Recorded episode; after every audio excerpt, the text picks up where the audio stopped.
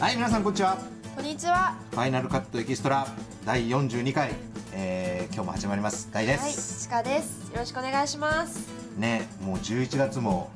押し詰まってきてですねはい。何今度23日は勤労感謝の日はい。 3連休三連休どっか行くんですか。行かないよ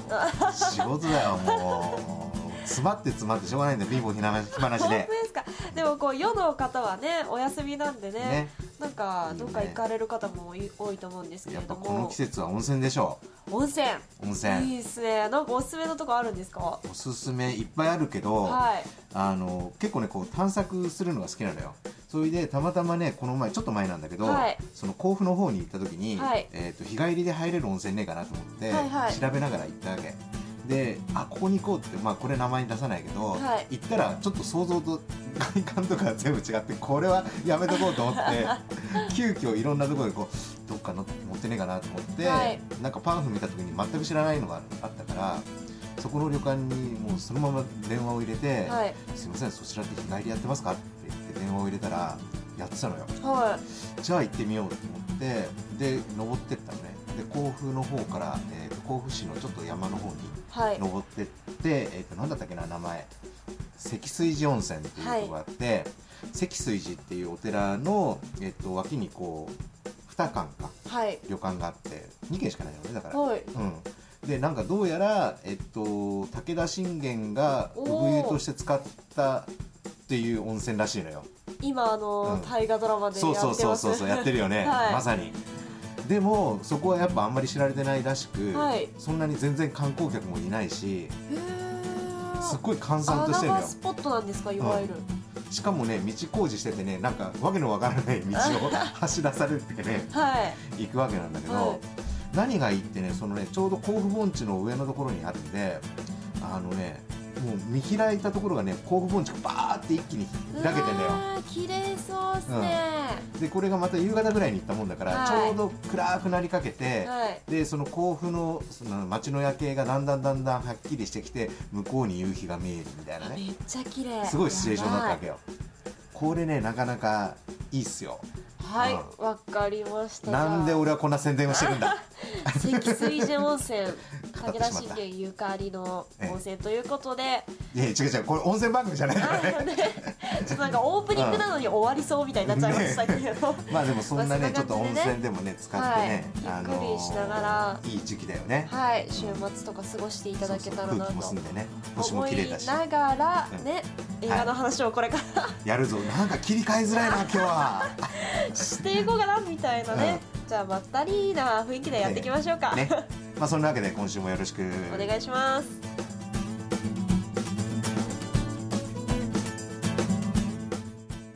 ミーツザファイナルカット。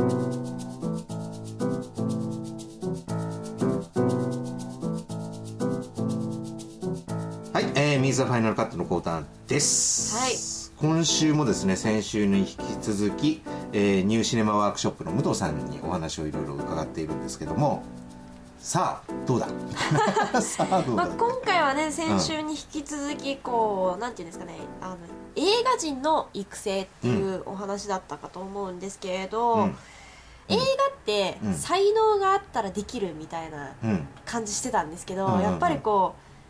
育成ちゃんとうん育成していくこともすごい大事なんだなっていうことに、まあ当たり前なんですけど、うんこう多分そういう部分で普通の人たちって入りづらいそうね。ところがあったかもしれないんですけど、うんうん今回の話を聞いてこうあの中でも言ってましたけど、うん昔はこうわりかし単館映画とかで、すごくすごく、まあ、言ってしまえばマニアックな知識を持ってたりとか、うんコアのファンの方が多かったらしいんですけれど、うんうん最近はそういう映画じゃなくても、うん普通のメジャーな作品を見てる人うんっていう人たちもこうこのコースに参加してワークショップの方に参加してるっていうことでなんかこう映画自体うがん。だんだん入りやすく、なんていうんですかね映画人ってそういねう中に皆さんが入りやすくうんなってきてるのかなっていうことをちょっと聞きながら感じたんですけれどだからも問題はさそのねなんか前にも話したかもしれないんだけど、はいその音楽でもそうなんだけども映画でもそうなんだけど、えっと音楽やりたいです映画やりたいですって言ってる割には知らないっていうさねそんなお話はありましたよね、うんうんえなんでみたいなね、うん、そっからえそっから教えなきゃいけないのみたいなところはあるんだと思うね、であと昔はやっぱその東映とか東宝とか松竹とかいろいろね、はいその大手の、えー映画会社があってでその中でまあ徒弟制というかあるある種その弟子ねはいあとその会社っていう企業の中でそういううクリエイティブを教えていくみたいなところが全部賄っていたんだけども、はいそれが独立系がどんどん増えてこう細分化されてきた時にそこでもう完結しちゃうわけじゃないある種ねちっちゃいあのそんなに規模が大きくないから会社としてね、はい人材育成とかっていうことはなくはいどんどんどんどん分散化されていくので要するになかなかこう次の世代が育ちづらいっていうね、はいところはあのあるんだと思うんですよ。はい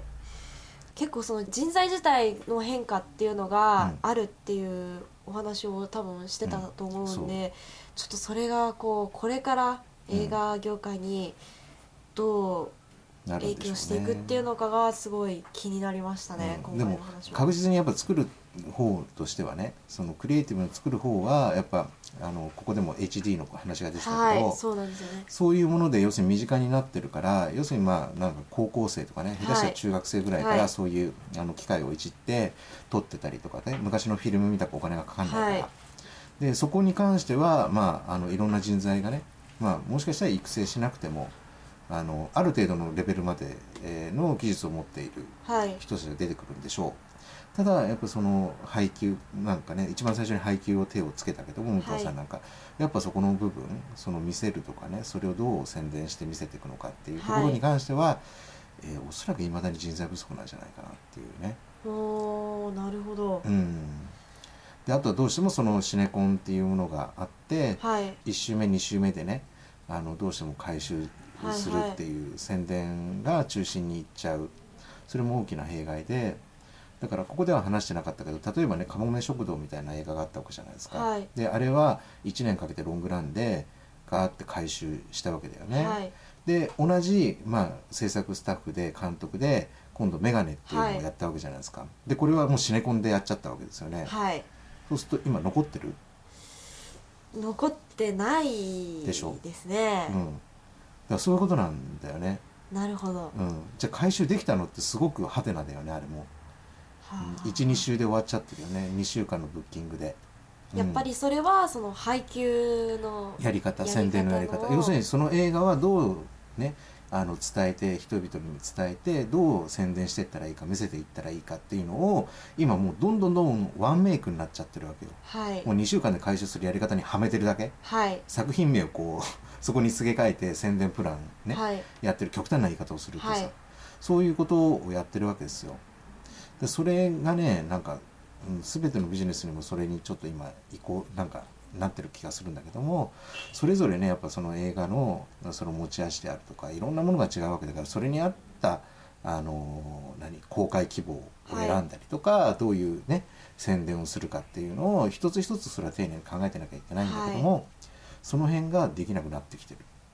もうなんかこう作品が溢れすぎてて、うん一つ一つを丁寧に、うんまあ、やってるんだと思うんですけれど、もう結構数打ち当たるみたいなうん状態になってきちゃってるのかなってそいれもあるようねのがすごい感じたりもするんで、やっぱり一個一個丁寧にそういう配給だったり宣伝だったりっていうのをやっていかないと、うんやっぱこれからはまずいでしょまずいんですかね。うん、やっぱ見る側も消費してるけども、はい作る側も消費しちゃってる消費しちゃってうんます、危でも険でしょこれからまたねその宣伝配給に関しても、うんまあ、シネコンっていうのが出てきたんで、またどんどん変わっていわっくていく可ね能性が多いんで、それをどうやってう、うん、育成されていくのかなっていうのはうん興味深いですね。ただやっぱこうね武藤さんみたいな方がもう結構いっぱいいらっしゃるのでそういうはいちゃんとしっかりした考え方をね、持ってる方がいらっしゃるのでまあそういう危機的なことが起きてもはい、大丈夫だと思うよ、おーなるほど、うんうん逆に言うとようやくこう出番が来たみたいなあーやっぱりそういうのは考えてらっしゃってあると思うよやそうっぱでしすよねん、やっぱ今ね、あのーこんだけ邦画が要するに50%以上、ねはいになってでこんだけどんどん作られて、まあ、ある程度ヒットもしててっていう中ではまあ何を言ってもねなかなかねやっぱそこにみんな乗っかる人がダーって群がまあ、ってるそわうけでですさ、よねやれば当たるって思ったらそそうそううそうやっそうてしまいますもんねうんまあ、それじゃいけないっていうことだよねなるほど結局はこういう方々にこうそうが下支えをしてるんだよね、実は保って地味だけれどいただけてるんだなっていうのを感じますね、うんうん、来週もまた武藤さんの話続くのはでちょっとね、い、ろいろ興味深くはい聞いてみましょうはいというわけで今週の「ミーツ・ザ・ファイナルカット」のコーナーでした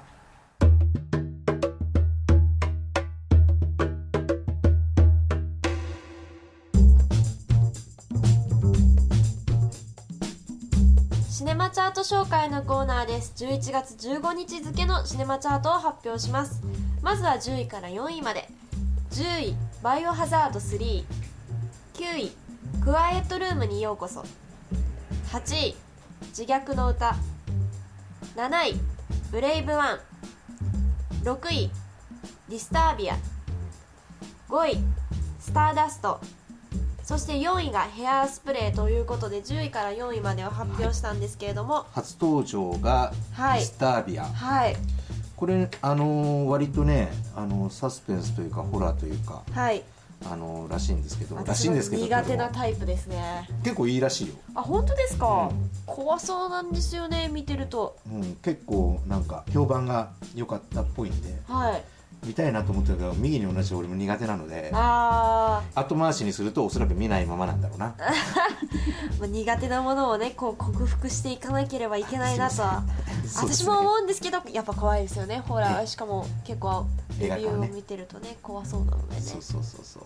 まあそんなわけではい、はいじゃあ続いて3位から1位までの発表をしたいと思います3位「恋空」2位「オールウェイズ」続3丁目の夕日そして1位が「ボーン・アルティメイタム」ということになってるんですけれどもはい、はいボーンすごいねやっぱり堂々1位ですね、うんかなり来てるよねはいまあちょっとボーンのことは後で話すとして、まあ、2位3位邦画が来てますけれども恋空ね渋谷にドーンってドーンと CM っていうか広告ありますけれうんど、結構ね話題にはな話題になってますよね、うんす泣ごいかせるらしいじゃないですかもうなんか純愛って感じなのが何を見、しなんていうんですかねいろいろ見てわかるんですけれども、まああんまりこう恋愛映画は苦手だという大さんあえ俺全然苦手じ苦ゃないよ手じゃないですか結構あのプラトニック系好きだけどさ、はいでもこうなんか惹かれないんだよねなんかこれは何心が病んでる証拠いやでもこうちょっと乾いてる人にはいいんじゃないですかこういえうさらに乾くんじゃないのこれ見たら違うのそうかもしれないでもえー、っつなっんてか乾くじゃないのこういろいろねやっぱどっちのタイプがいいですかみたいなあー展開が結構ツタヤとかにもされててどっちも嫌だったんですよねちょっと私もまだ見てないんでねどっちがいいとはちょっと言えないんですけどここではおそらくなんか予定調和の映画のような気がするんではいまあ、えーおそらく見ることはあるんだろうけ ど気がついた頃には23年経ってるかもしれないなうんなるほど、それよりこう今回チャートインしてないところはでい初登場があるんだけどもはい「やちきた道中テレスコ」と「えー4分間のピアニスト」はいまあ4分間のピアニストはちょっと気になってるんだけどどうはいなんだろ私うね、もちょっと気になってるんですけれどうもん、、ずいぶん前に予告をやっていて、はいあまだやってなかったんだとか思ってさ、はいうん、最私は逆に最近予告をあ見たんだ、はい街頭テレビで見まして、うんなんだろうこれはっていう気がしてるんですけれどもなんだっけし死刑囚だったっけ、はいね、死刑囚の女性が非常に才能を持っているっていうことでその人をこう著名なピアニストの人がこう教えるんだよね、はいはい、まうん、でそこでのいろんなこう出来事っていうことなんだけど、うん、あ、初登場17位ということで今回はランク外なんですけれどうんも、、ちょっとそこがね気になったかな、、はいや「ちきた道中テレスコ」もまあえーね若干気になりつつもはい4分間の方が気になるな俺的 には、私もちょっと4分間のピアニストは気になりますね、うん、また来週のチャートがどうなるのかなともうほはらさっきの話じゃないけどシネコンとかが前線になって本当に目まぐるしい本当ですよね、うんもうこの最新チャートを毎回見るたんびに、あれあの作品えもうこんなしたみたいなそうそうそうえそうこの作品何みたいなそうそうそうそうちょっとついていけない時がありますねまだこのチャートうちが発表してるチャートはその工業成績だけじゃないからまだいいんだけど、工業成績だけだともう本当に大変だよね、なるほどうん、でそれだけをこう見ていくともうなんかこうつまんない映画に引っかかっちゃったりするわけですよ、うーん、ねですのでここで喋ってることを参考にした方がいいですよじゃあ皆様この最新チャートを参考に見ていただきたいなと思います以上11月15日付のシネマチャート紹介のコーナーでした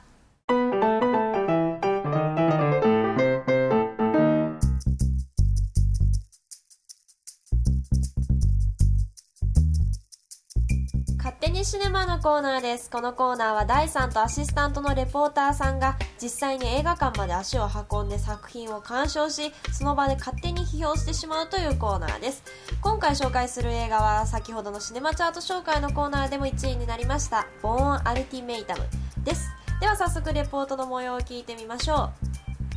えー、こんにちは大です。こんにちは、レポーターの舞です。えー、と今回はですね、はい今新宿に来てるんですけど、ほな早速行ってみますか。はい、では早速行ってみましょさてたった今「ボーン・アルティメイタム」を見終わったところなんですがいやーなんだいろうや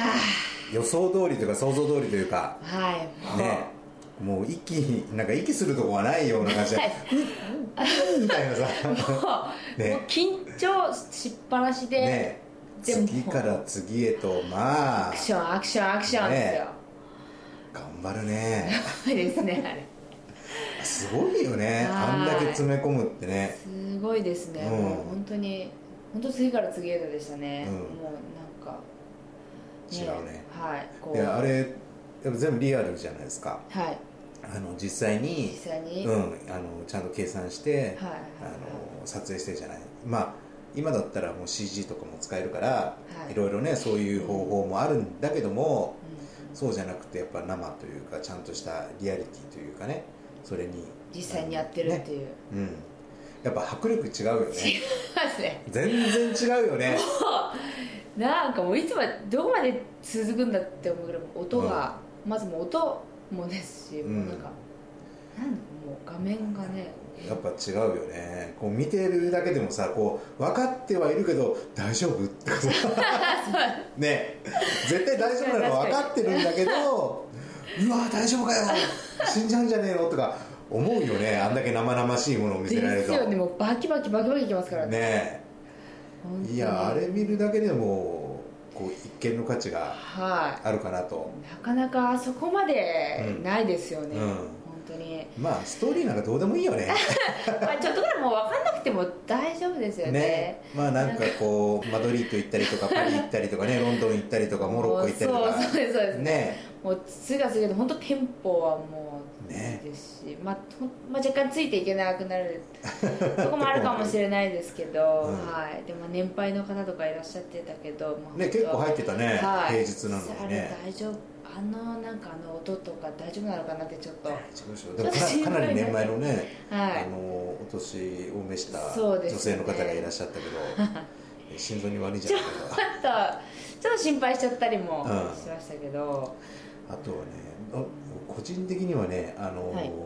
何あの研究所の所長はい所長かな、はいあれがアルバート・フィニーっていうねこう割と有名な、は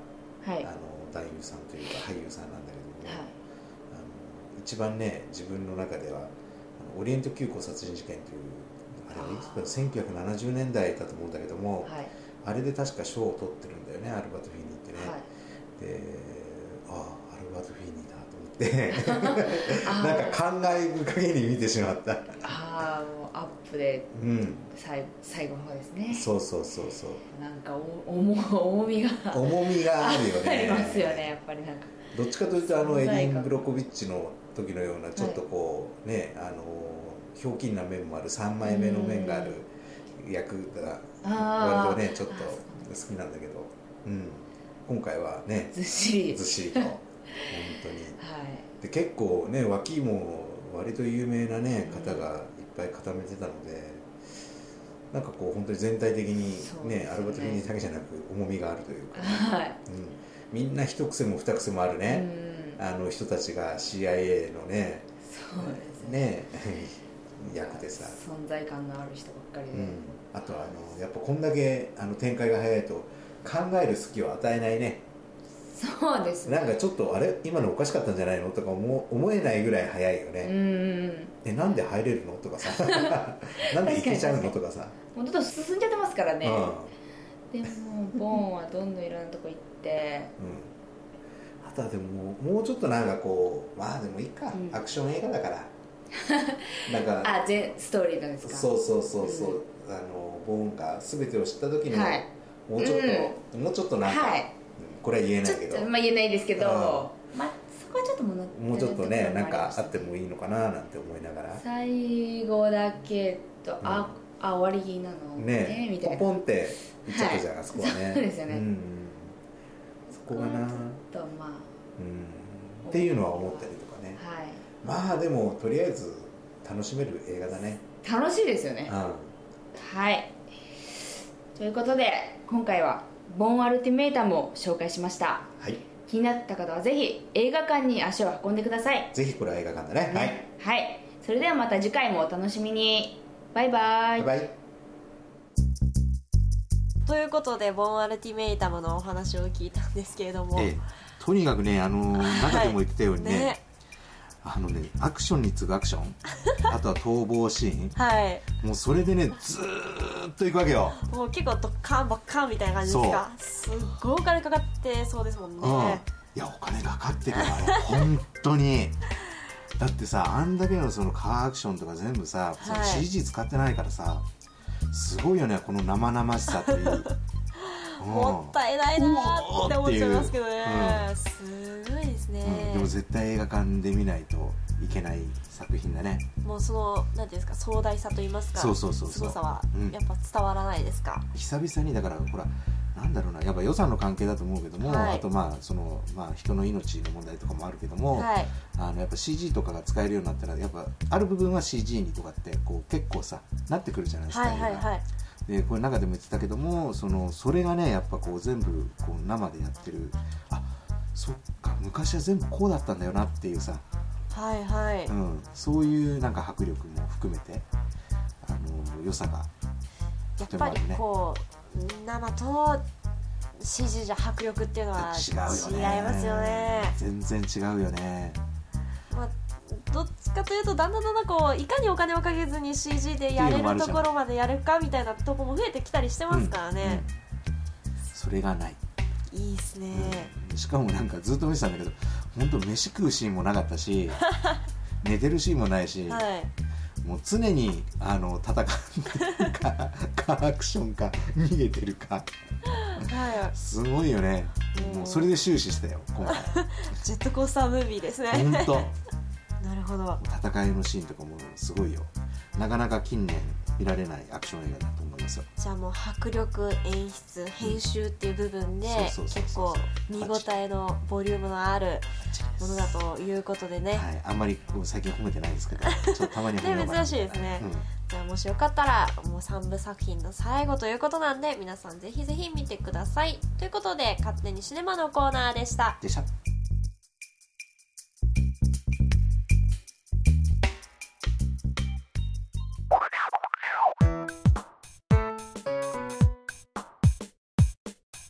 はいということで今週も終わりねになってしまいましたけれども、もう本当になんだろうでももうちょもうちょっとするとさ、はいあのお正月映画はいがどんどん出てきて、はいね、年内中には正月第一弾で、はいお正月になると正月第二弾が出てきてさらにねなんかこうなんかバラエティに富んだ作品がどんどんどんどん出てくるんで、うんちょっと映画ねそうですね目が離せないというかまあお正月とか結構アニメも出てきたりしますよねバンバン出てきますねやっぱりだからまあその辺がこうチャートにどうんう感じくるのかなとかは思ったりしますあねと最近強い仮面ライダーねあーイ子ケメ供こ子供だけじゃなくってンイケメ そう幅広い層が見に行くっていうンなるほどそうそうその辺も相当なんかチャート上位を賑わしそうだよねはい、うんちょっと楽しみですねはいはい、この番組ではあなたからのメールをお待ちしています最近見た映画で面白かった作品つまらなかった作品思い出に残った作品など理由を添えて送ってもらえると嬉しいですその他番組の感想でも OK ですねえ本当、うん番組の感想が欲しいなーなんて、はいはいはい今日この頃ははないいですじけゃあど、俺が送っときますよはいありがとうございます またねこそのメールには今週のキーワードというものを添えて送ってもらってるんですけれども、はい今週のキーワードはどう今し週ましょのうキーかワードはですねえっとオープニングで、はいえーなんか場違いな話をした、そうですえね、ーえーみんなこういうところに行くといいんじゃないのかなっていう今週末のちょっと予定なんかを提案してみたんですけど、はもい、しそのやとこのこう漢字2文字、漢字2文字、うんひらがな4文字 なるほどその、はい何がおすすめかっていうことですね、はいはいうんなるほど、んそう分かりづらいかもしれないんですけれどもスパそう英語で言うとスパ まあちょっとこの部分だけでも分かってしまうんですけれども、ねまあそんな、ね、4文字を添えて送ってください宛先はボイスウェーブアットマークボイスハイフンウェーブドットネット VOICEWAVE アットマークボイスハイフンウェーブドットネットまでお送りくださいキーワードを添えてメールを送っていただいた方の中から抽選で3名の方に映画ギフト券をプレゼントしますどんどん送ってください待ってますまあそんなわけで、ねはい、えー今度会う時は12月早いですね忘年会モードだねなんか期待してます、はいわかりました皆さんはお忙しいと思うのでぜひぜひまたまた来週